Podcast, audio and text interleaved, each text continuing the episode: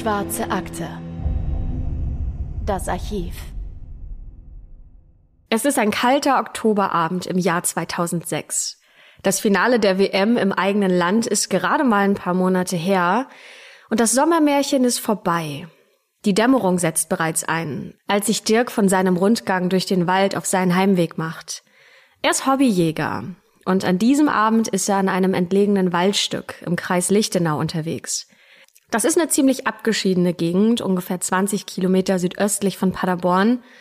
Und er steigt in sein Auto und biegt in eine einsame Landstraße ein, die sich wie eine gerade Schneise durch die dicht stehenden Fichten zieht. Dirk ist mit seinen Gedanken schon fast in seinem warmen Zuhause, als er auf der rechten Seite zertretenes Gestrüpp bemerkt. Er bremst und steigt aus seinem Wagen aus, denn vielleicht ist hier ein Tier angefahren worden, das er von seinem Leid erlösen kann. Er folgt der Spur durch einen Graben hindurch und einen kleinen Hang hinauf, und er hat eine seltsame Vorahnung. Und die wird auf grauenvolle Art und Weise bestätigt. Denn er entdeckt zwischen den Fahnen in einer flachen Mulde ein paar Sneaker und die Überreste einer menschlichen Leiche. Und damit willkommen zurück zu einer neuen Folge der Schwarzen Akte, wie immer mit Anne. Und wie immer natürlich auch mit Christopher. Hallo, schön, dass ihr wieder dabei seid bei einer neuen Folge der Schwarzen Akte. Ja, und wir haben heute einen Fall für euch mit dabei, von dem wir lange überlegt haben, ob wir den für euch besprechen wollen. Denn ihr wünscht euch ja immer wieder Fälle aus Deutschland. Und wie ihr gerade gehört habt, spielt dieser Fall in Nordrhein-Westfalen, in der Nähe von Paderborn. Und ähm, für manche könnte das bedeuten, dass das Ganze in eurer Nähe stattgefunden hat und ihr genau dort wohnt, wo dieser Fall ähm, auch gespielt hat. Und wenn das für euch bedeutet, dass ihr euch damit unwohl fühlt, dann tut es uns leid, dann ist diese Folge heute nichts für euch. Ja, und für alle anderen äh, haben wir tatsächlich einen sehr spannenden und sehr interessanten Fall dabei, von dem wir denken, dass es wichtig ist, dass der noch mehr Aufmerksamkeit bekommt. Dieser Fall wurde übrigens ganz oft bei uns vorgeschlagen, zum Beispiel von Christiane, Raffaela, Jens und äh, Angela. Also vielen Dank dafür. Wenn ihr übrigens auch einen Fall habt, von dem ihr sagt, den wollen wir unbedingt mal in der schwarzen Akte hören, dann schaut mal auf unser Instagram-Profil, da haben wir einen Link und dann kommt ihr zu einem Formular, da könnt ihr die Fälle eintragen, die ihr schon immer mal bei uns hören wolltet. Und bevor wir über den mysteriösen Leichenfund sprechen, mit dem wir diesen Fall gestartet haben, wollen wir uns zunächst mal Frauke widmen. Das ist eine 21-jährige Krankenpflegeschülerin, die aus beruflichen Gründen von Bielefeld nach Paderborn gezogen ist. Sie hat gerade ihre Ausbildung zur Erzieherin und das Anerkennungsjahr in einer Pflegeeinrichtung für Behinderte beendet und sie hätte gerne in Bielefeld weitergearbeitet, hat dort aber kein passendes Stellenangebot gefunden. Kurzerhand folgt sie Chris. Das ist ihr Ex-Freund nach Paderborn und sie zieht mit ihm zusammen in eine Wohngemeinschaft. Davon ist ihre Mutter nicht begeistert, aber Frauke hat keine Bedenken, denn sie und Chris, die verstehen sich auch nach der Trennung immer noch sehr gut. Von ihren Freundinnen und Freunden aus der Schule wird Frauke als redseliger Wirbelwind beschrieben, der gerne Party macht und shoppen geht, aber auch ein Mensch ist, der immer für andere da ist.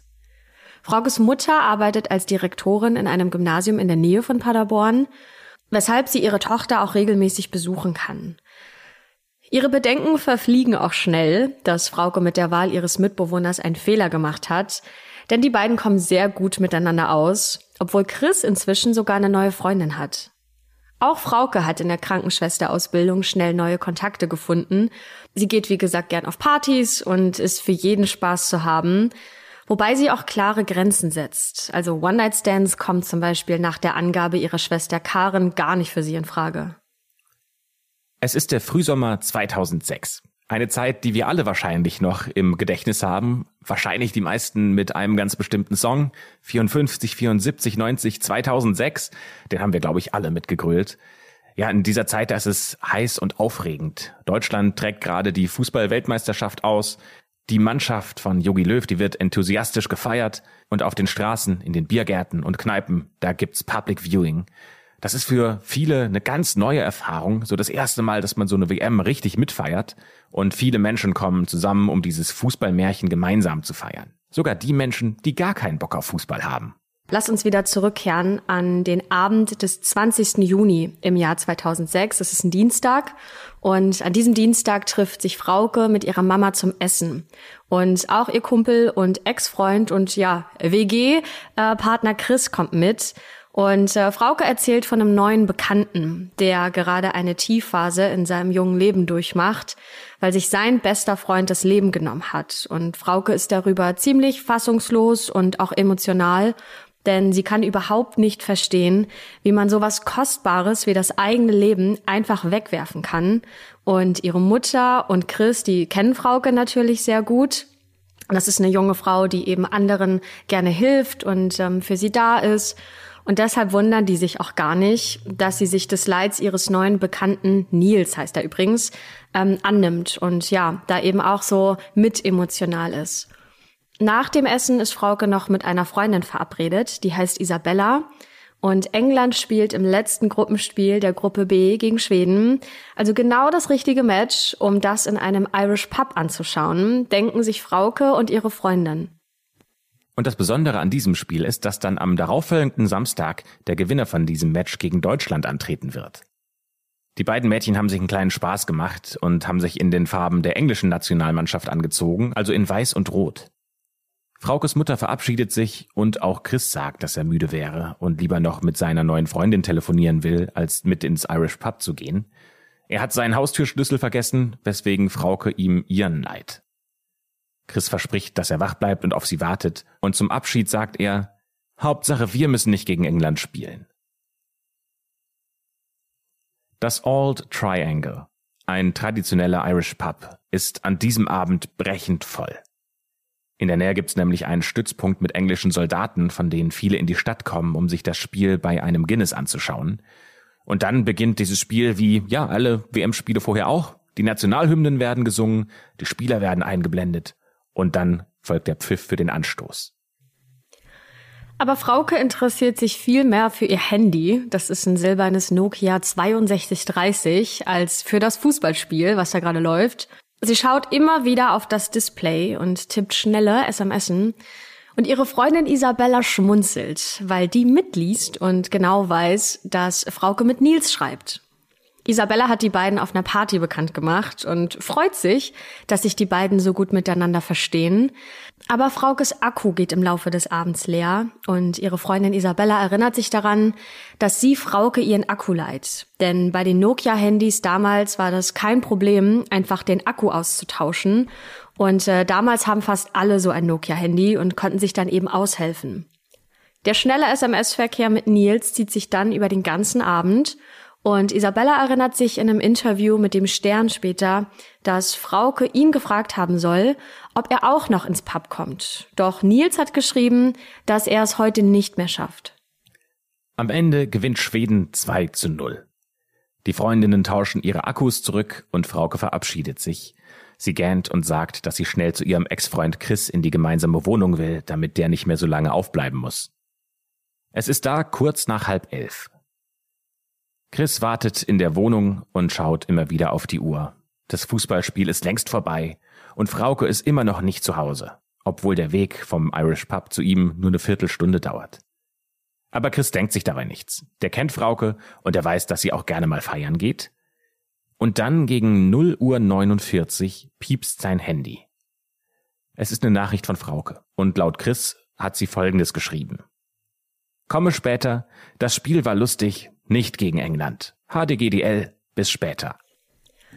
Und für alle, die sich nicht mehr ganz genau daran erinnern können, HDGDL steht für Hab dich ganz doll lieb, was man ja früher gefühlt hinter jede Nachricht geschrieben hat. Heißt, Chris ist beruhigt. Der lässt seine Tür offen, damit er das Klingeln später hört, sobald Frauke nach Hause kommt und legt sich ins Bett und schläft. Am Tag danach ist für Isabella der Morgen wie jeder andere Morgen auch. Die freut sich auf die Berufsschule und vor allem darauf, ihre Freundin Frauke wiederzusehen. Doch Fraukes Platz, der Isabella gegenüber liegt, der bleibt leer. Und sie fragt sich, ob Frauke vielleicht verschlafen hätte. Dem Stern erzählt sie, dass sie damals gleich ein ungutes Gefühl verspürt hat, weil Frauke eigentlich kein Mensch ist, der die Arbeit oder die Schule schwänzt. In der Pause ruft sie dann bei Chris an, der nimmt den Anruf entgegen und der wundert sich, dass es schon so spät ist.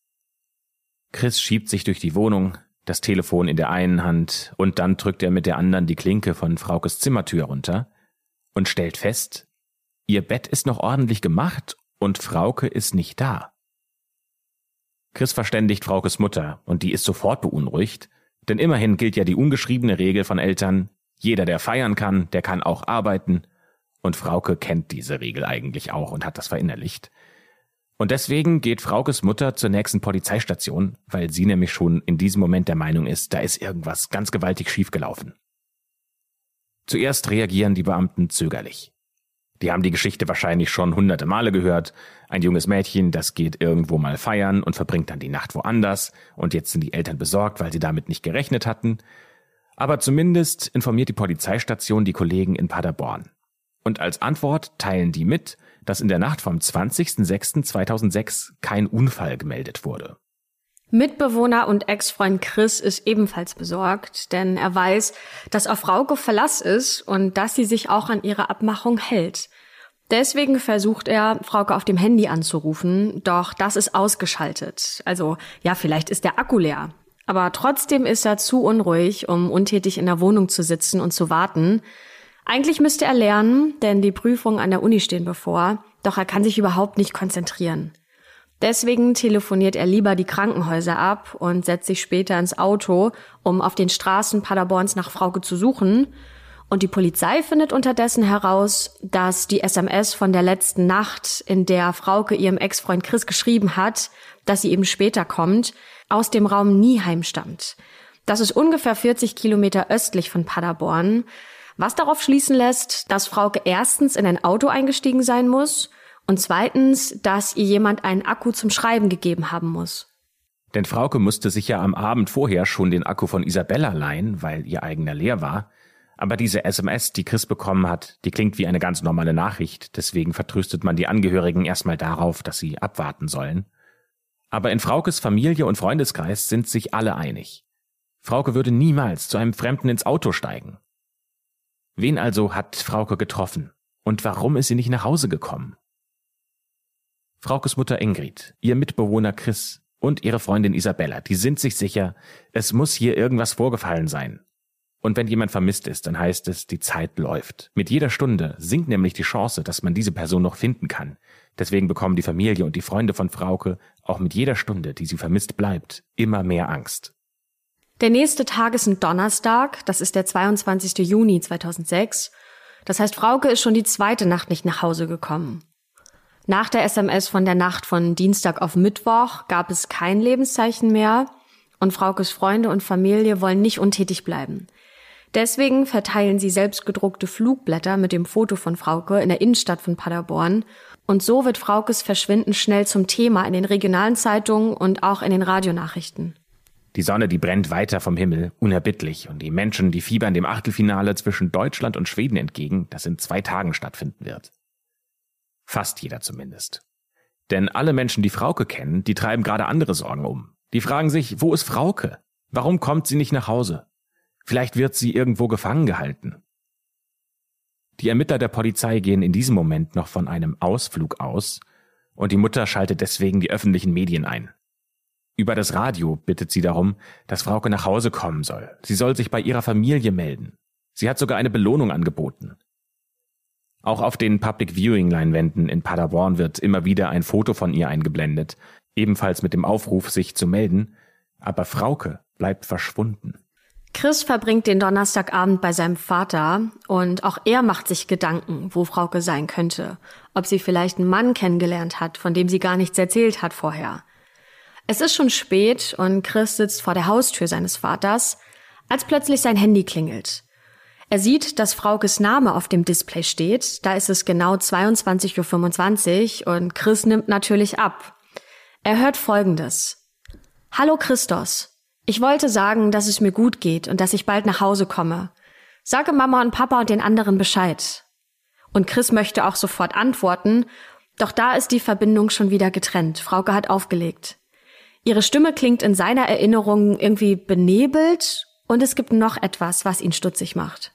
Und zwar war das die Begrüßung, denn vielleicht ist es euch auch aufgefallen, dass Frauke nicht Chris gesagt hat, wie ihn eigentlich jeder nennt, sondern Christos, seinen vollen Namen. Und das macht sie eigentlich nur dann, wenn die beiden sich streiten oder wenn die Situation, über die sie gerade sprechen, sehr ernst ist. Und für Chris ist das ein versteckter Hinweis. Vielleicht heißt das, dass Frauke in Gefahr ist. Er will sie zurückrufen, direkt nachdem dieses Telefonat beendet war, aber ihr Handy ist ausgeschaltet. Trotzdem wertet Chris diesen Anruf erstmal als gutes Zeichen, denn er ist überzeugt, dass Frauke bald nach Hause kommen wird. Er ruft als nächsten Schritt dann ihre Eltern an und gibt Bescheid, dass sie sich gemeldet hätte und äh, sie möglicherweise bald nach Hause kommt. Und natürlich freut sich erstmal jeder, dass es ein Lebenszeichen von Frauke gibt. Gemeinsam mit Fraukes Schwester Karin, den Eltern und ihrer Freundin Isabella wartet Chris bis spät in die Nacht in der gemeinsamen WG. Aber Frauke kommt nicht nach Hause. Und inzwischen kommt die Situation auch der Polizei verdächtig vor. Und deswegen leitet die Paderborner Polizei ein Verfahren wegen des Verdachts auf eine Geiselnahme ein. So kann man die Handyverbindung überwachen. Allerdings lassen sich zu dieser Zeit nur die groben Aufenthaltsorte feststellen. Also dort, wo der Sendemast die SMS oder das Telefongespräch erfasst. Außerdem fängt man damit an, auch Kontaktpersonen ins Visier zu nehmen. Und so landen die Ermittelnden schnell bei Chris. Denn sie fragen sich, ob vielleicht er die Anrufe und die SMS nur vorgetäuscht hat. Ja, denn die Polizei wundert sich, warum Frauke denn ihn angerufen hat und vielleicht nicht ihre Eltern oder eine beste Freundin. Warum ausgerechnet ihren Ex-Freund? Aber die Familie von Frauke, die denkt sich, nee, das macht schon Sinn und Chris kann nicht der Täter sein, denn für die ist es nachvollziehbar, dass Frauke ausgerechnet ihn für die Kontaktaufnahme auswählt. Fraukes Mutter sagt gegenüber der Presse, dass sie zum Beispiel selbst ihr Handy gar nicht oft dabei hätte und sie deshalb nicht immer erreichbar sei. Und äh, Fraukes Vater besitzt zu diesem Zeitpunkt zum Beispiel noch gar kein Handy. Und Chris ist eine der engsten Vertrauenspersonen von Frauke. Deswegen ist das ja gar nicht so verwunderlich, äh, sagt sie, dass Frauke ihn angerufen hätte. Fraukes Schwester Karin ist ebenfalls überzeugt, dass Chris nichts mit Fraukes Verschwinden zu tun hat und sie erklärt sich bereit, den Computer ihrer Schwester nach letzten Chats zu durchsuchen, die Frauke geführt hat. Vielleicht findet sie ja da eine Spur auf den Aufenthaltsort ihrer Schwester.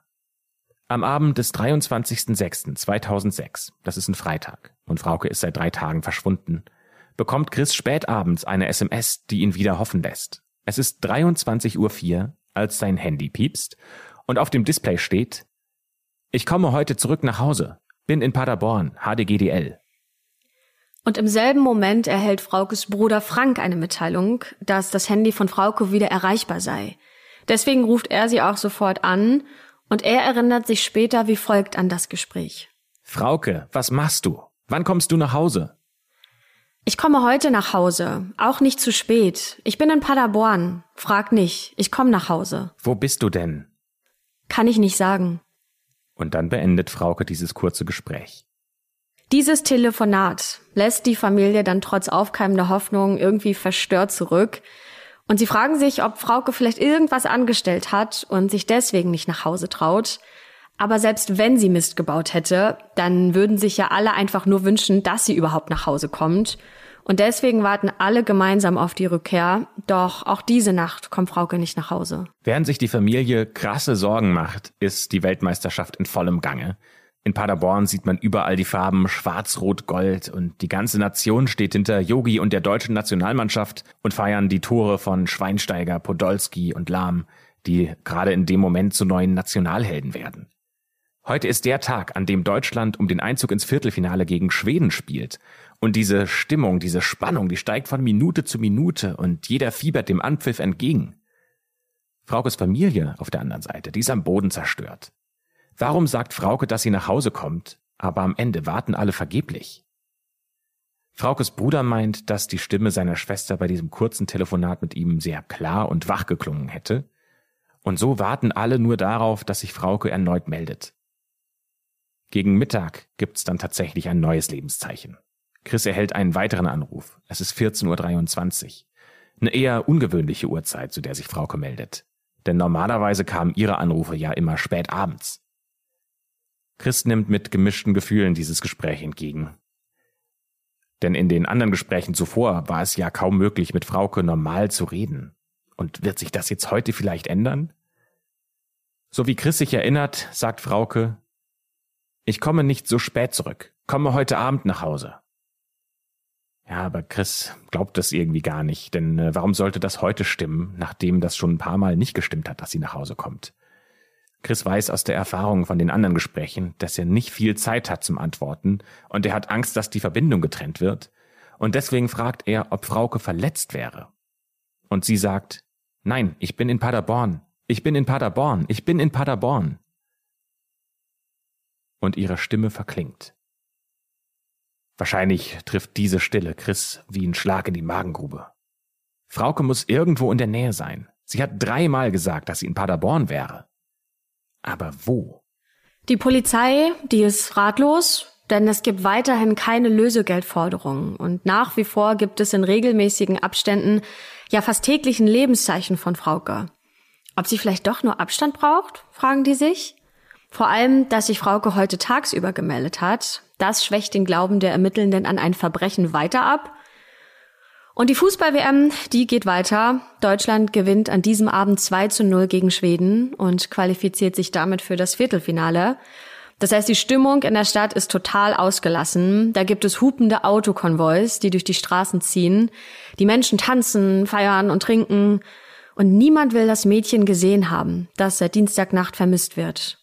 Wieder warten Familie und Freunde von Frauke auf ihre Rückkehr. Und sie werden ihr natürlich nicht böse sein, falls sie was angestellt hat. Hauptsache, sie kommt gesund nach Hause. Irgendwann verhallt das Hupen der Autos und langsam senkt sich die Stille über die aufgeheizten Straßen. Und ein einsames Licht brennt in der WG, wo man schweigend zusammensitzt und Stunde um Stunde vergeht. Die Morgendämmerung setzt ein und von Frauke fehlt leider immer noch jede Spur. Werbung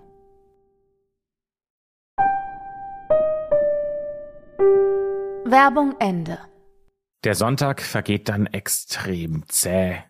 Es gibt nämlich keine neuen Hinweise. Und Fraukes Bruder Frank und ihre Schwester Karen, die haben inzwischen sogar auch den gesamten Computer nach Chatverläufen durchforstet, aber da nichts gefunden.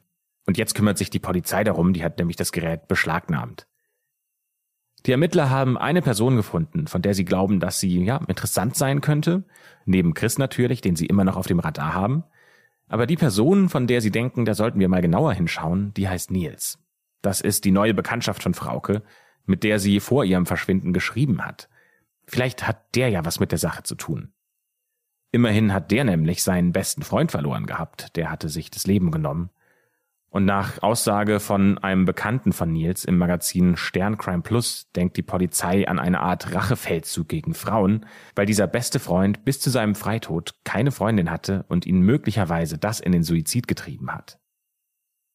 Fraukes Freundin Isabella äußert dagegen in derselben Reportage, dass sie den Beamten von Anfang an gesagt hätte, dass sie mit diesem Verdacht gegenüber Nils ihre Zeit verschwenden, denn ihr Kumpel, der würde niemandem irgendwas antun.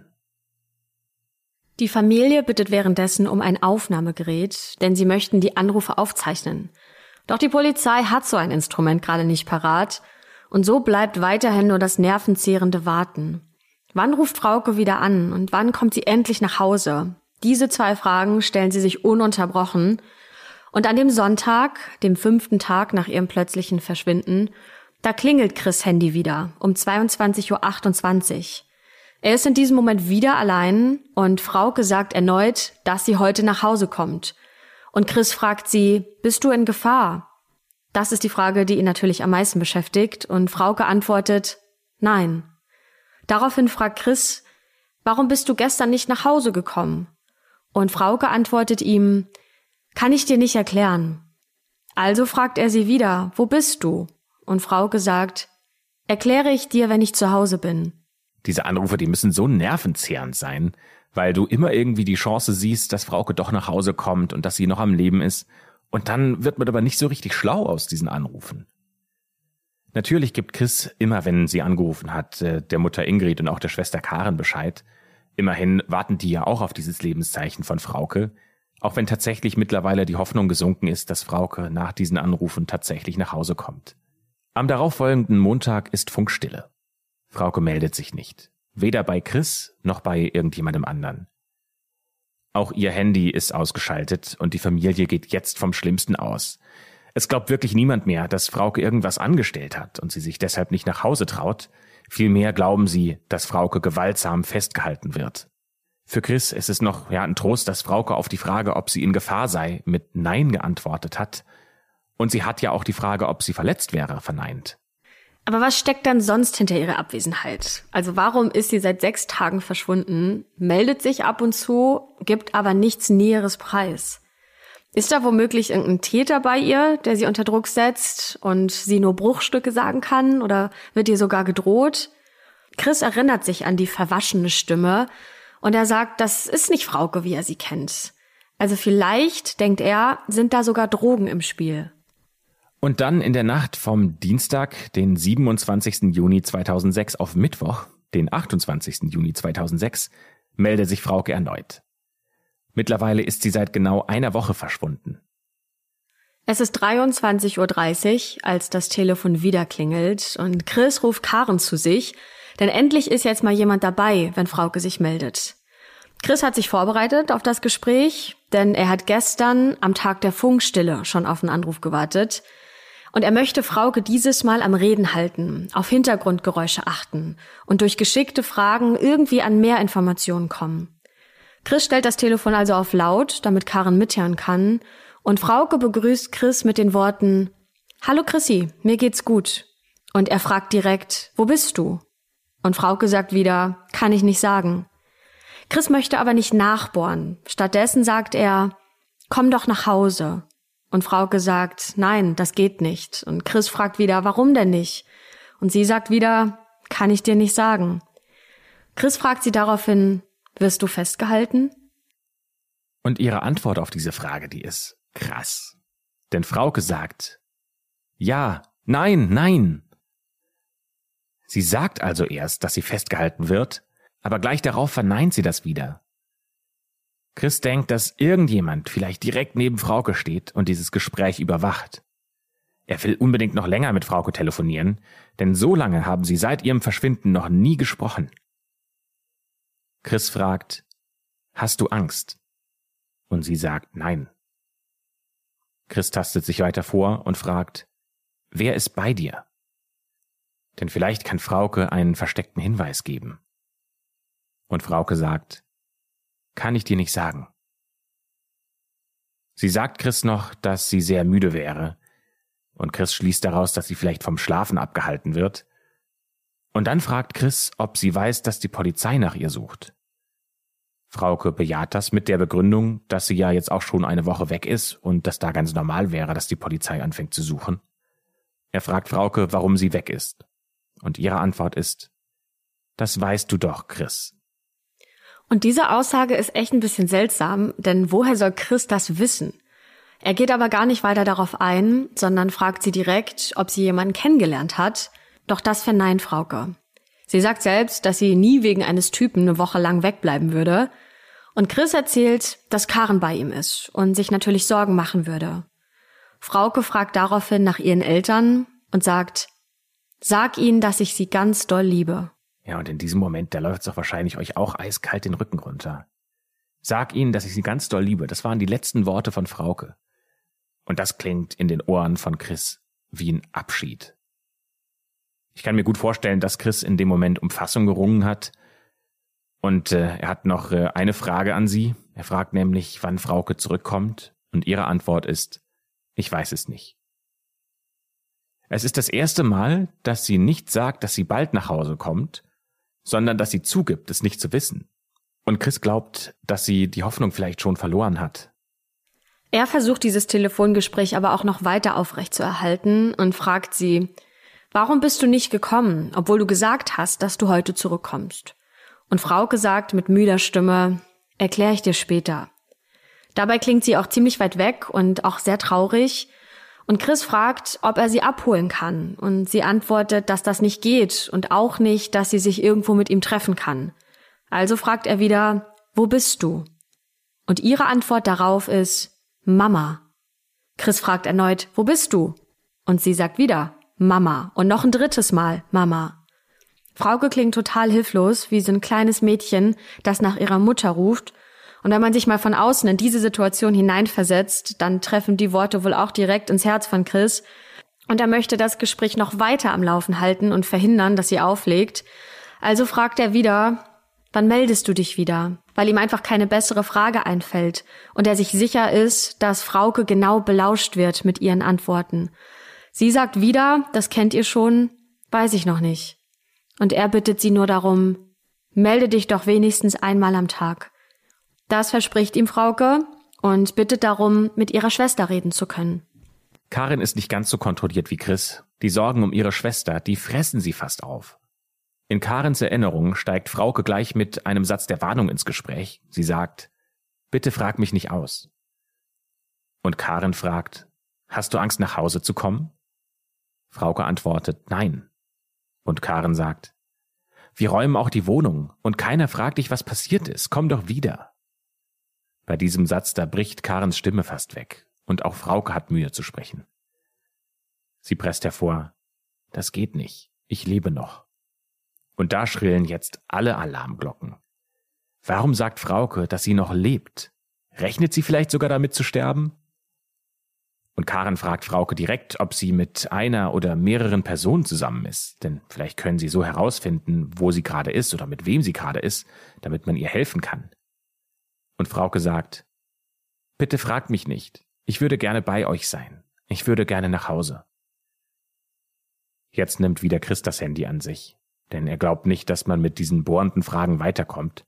Stattdessen bittet er Frauke nochmal, dass sie sich mindestens einmal am Tag melden soll. Und Frauke sagt, es würde sie tun und legt mit den Worten Ciao, bis bald auf.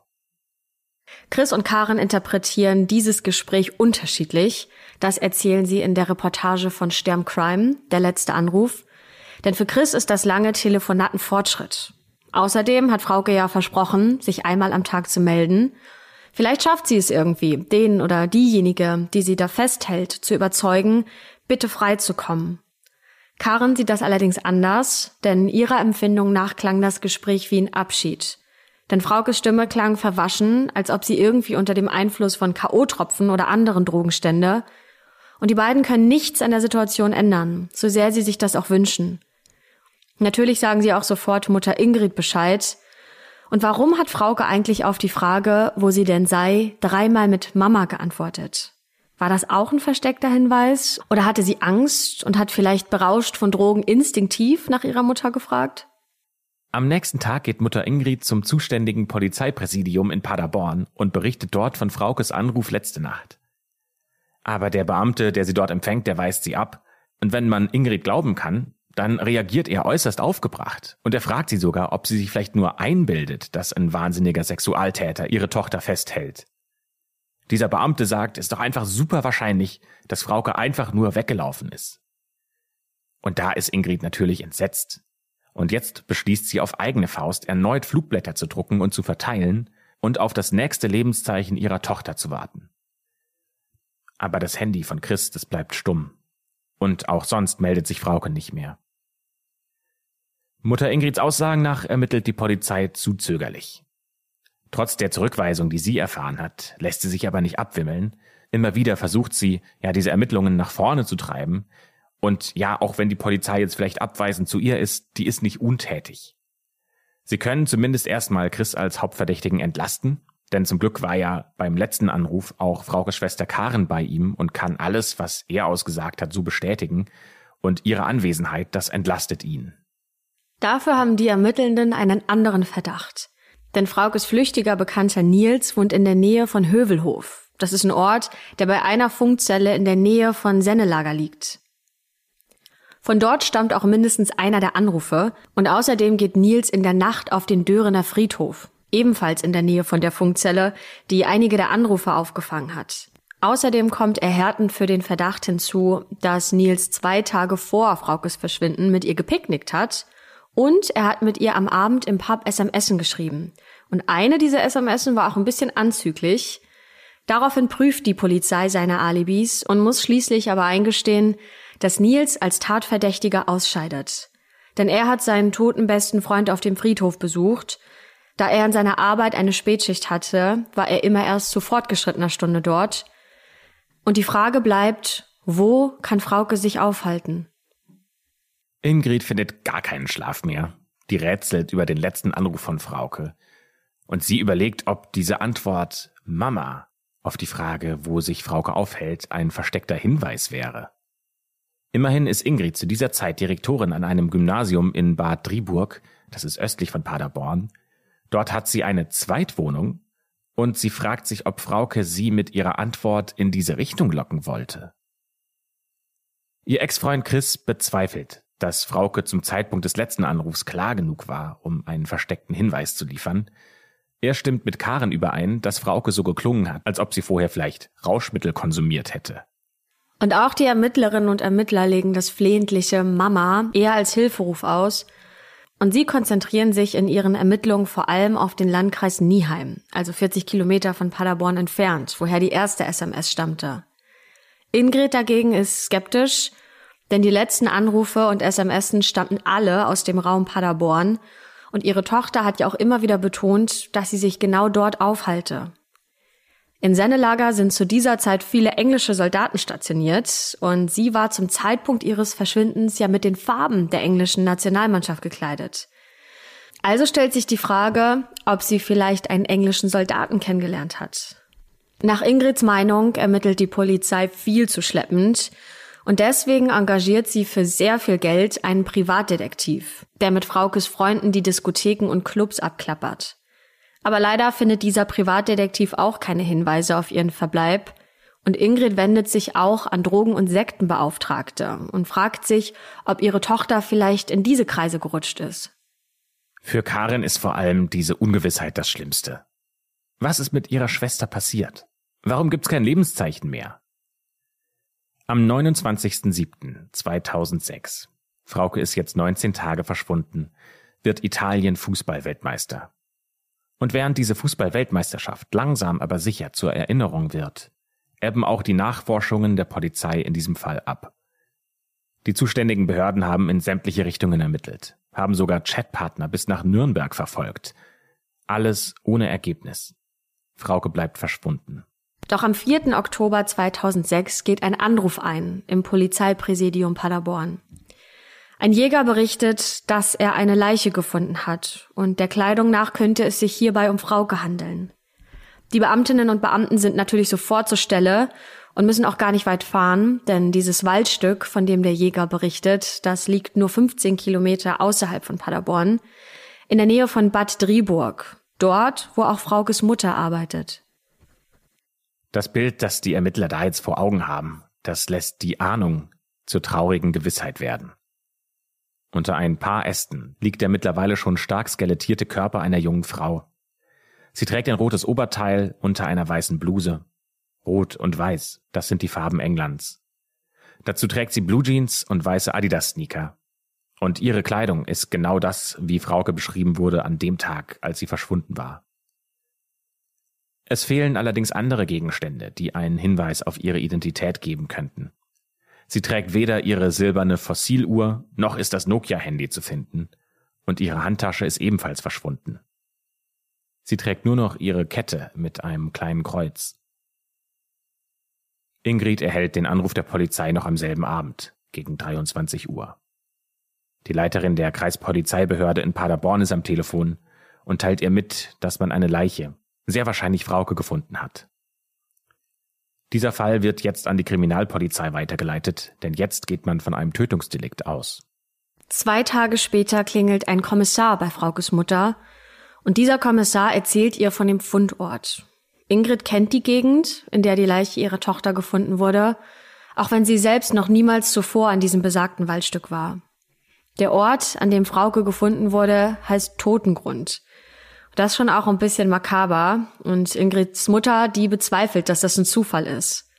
Für sie ist es viel wahrscheinlicher, dass der Täter, der sich in der Gegend auskennt, gewusst hat, dass dies ein Platz ist, der nicht oft aufgesucht wird und auch eher schwer einsehbar ist.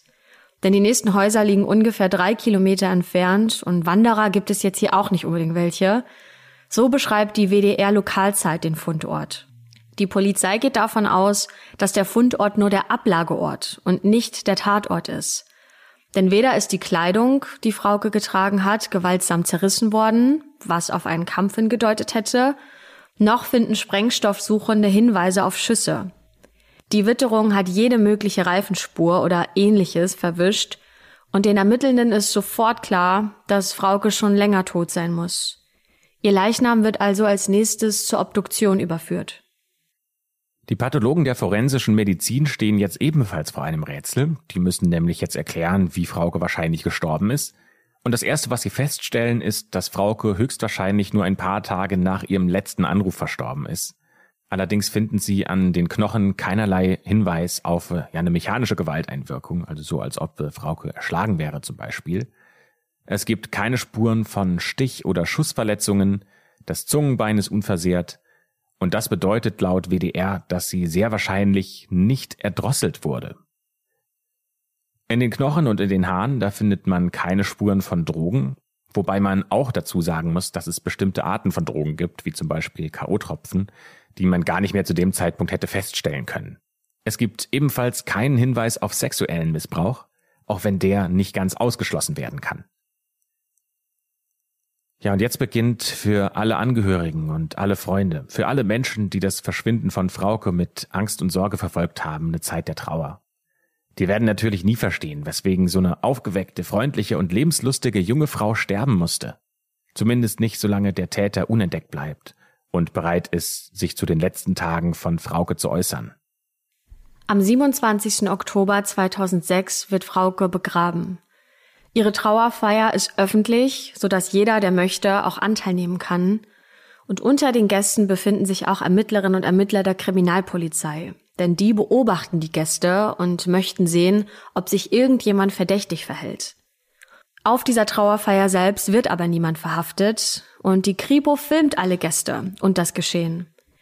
Im Nachhinein wird aber leider festgestellt, dass es einen zweiten Eingang zur Kirche gab, der übersehen wurde sodass man nicht alle Anwesenden auf Video hatte. Es gibt die Möglichkeit, dass ein stationierter englischer Soldat irgendwas mit diesem Fall zu tun hat. Deswegen zieht die Polizei den Special Investigation Branch oder kurz den SIB hinzu. Das ist quasi die Kriminalpolizei für englische Militärangehörige. Und diese Behörde, die hilft der deutschen Polizei. Sie befragt und überprüft die Soldaten und versucht herauszufinden, ob irgendjemand irgendwas mit dem Verschwinden von Frauke zu tun hat. Allerdings bekommt die auch kein Ergebnis, sodass sie nicht weiterhelfen kann. Kurz nach der Beerdigung, als die Polizei merkt, dass alle Ermittlungen ins Leere laufen, wird die operative Fallanalyse des Landeskriminalamts hinzugezogen. Ebenso wie die Familie und die engsten Freunde von Frauke legen die Zuständigen des Landeskriminalamts die erste SMS von Frauke als authentisch aus, denn sie gehen davon aus, dass in der Nacht des Verschwindens von Frauke irgendwas geschehen sein muss das die Stimmung in der Nacht kippen ließ und dass der Aufenthaltsort des Täters, zumindest in den Augen der Ermittlerinnen und Ermittler, eine männliche Einzelperson aus Nieheim war. Dann könnte der Täter darauf reagiert haben, dass Nieheim als möglicher Aufenthaltsort von Frauke in den Medien genannt wurde, und deshalb könnte er sie für die folgenden Handykontakte nach Paderborn gefahren haben. So ihre Theorie. Fest steht nur, dass niemand in der Nacht des 20.06.2006, am Tag, an dem Frauke verschwunden ist, gesehen hat, wie sie gewaltsam in ein Auto gezerrt worden ist. Die Straßen waren durch die WM und durch den warmen Sommerabend noch belebt. Es gibt drei verschiedene Routen, die Frauke als Nachhauseweg hätte wählen können, und sie hat sehr wahrscheinlich kein Taxi genommen, denn die Krankenpflegeschülerin, die hatte nur ungefähr drei Euro im Geldbeutel. Ihre Angehörigen glauben, dass sie niemals zu einem Fremden ins Auto gestiegen wäre. Also kann es noch irgendwie möglich sein, dass Frauke den Täter gekannt hat? Und sie stellen sich immer noch die Frage, weshalb Frauke sich fast eine Woche lang telefonisch melden durfte. Es gibt eine sehr renommierte forensische Psychiaterin, die glaubt, dass diese Anrufe dazu gedacht waren, um Zeit zu gewinnen. Denn wenn sich eine erwachsene Person bei einem Vertrauten meldet und sagt, dass alles in Ordnung ist und dass sie bald nach Hause kommt, dann ist es weniger wahrscheinlich, dass die Polizei eine Fahndung einleitet. Und aus demselben Grund könnte man Frauke auch erlaubt haben, sich am Samstag, den 24.06., um die Mittagszeit rumzumelden. Denn ein Anruf tagsüber, das schwächt ja den Verdacht, dass sie gewaltsam festgehalten wird. Ingrid wünscht sich auch Jahre nach dem Tod von Frauke Gewissheit, natürlich über die letzten Tage ihrer Tochter, um Frieden finden zu können. Und deshalb möchte sie die Vorkommnisse verarbeiten und möchte wissen, ob ihre Tochter gelitten hat, weshalb sie sterben musste, selbst wenn die Realität grausamer als die Vorstellung wäre. Bis jetzt ist Ingrid dieser Wunsch leider verwehrt geblieben und selbst eine Aktenzeichen XY-Sendung im November 2006 blieb ohne nennenswerte Ergebnisse. Der Mörder von Frauke wurde nie gefunden und hat sich auch bis zum heutigen Tag nicht freiwillig gemeldet. Ein erneuten Versuch, dieses mysteriöse Verbrechen aufzuklären, unternimmt Ingrid dann 15 Jahre nach dem Tod ihrer Tochter, nämlich zusammen mit RTL Plus und einer Reportage von Stern Crime. Denn da wird der Fall im letzten Jahr 2021 im Fernsehen nochmal unter dem Namen Der letzte Anruf ausgestrahlt. Übrigens nach wie vor bittet die Polizei um sachdienliche Hinweise unter entweder www.frauke-liebs.de oder unter der Telefonnummer des Polizeipräsidiums Bielefeld. Also wenn ihr irgendwas gesehen habt, wenn ihr irgendwas gehört habt, wenn ihr auch nur irgendwie eine Idee habt, was mit Frauke passiert sein könnte, dann schaut bitte in die Folgenbeschreibung. Da haben wir euch beide Informationen nochmal hinterlegt, damit ihr, falls ihr dann Informationen habt, den Behörden bei der Ermittlung weiterhelfen könnt. Und damit endet heute dieser Fall, dieser extrem tragische Fall rund um Frauke und wir schließen die heutige schwarze Akte. Und ihr wisst ja alle, wie das ist, ne? Auch wenn der Fall jetzt schon sehr viele Jahre zurückliegt, gibt es so viele Beispiele aus der ganzen Welt, ähm, in denen Fälle auch noch Jahre später aufgeklärt werden konnten. Deswegen, die Hoffnung ist nicht verloren. Wenn ihr was wisst, bitte meldet euch. Ähm, wie gesagt, die Infos haben wir verlinkt in den Show Notes. Und ähm, ja, ich glaube, viel mehr können und wollen wir an der Stelle auch gar nicht sagen. Aber ähm, ja, wir haben an der Stelle auch Aufmerksamkeit für diesen Fall geschaffen und ähm, diesem Fall die nötige Aufmerksamkeit gegeben. Und deswegen sage ich oder würde ich sagen, dass wir die schwarze Akte an dieser Stelle für heute schließen und wir würden uns natürlich freuen, wenn ihr dann in der nächsten Woche wieder mit dabei seid, wenn wir einen neuen Fall hier in der Schwarzen Akte besprechen, vorstellen und eben einem anderen Fall dann die nötige und ähm, ja die Aufmerksamkeit geben, die er verdient hat.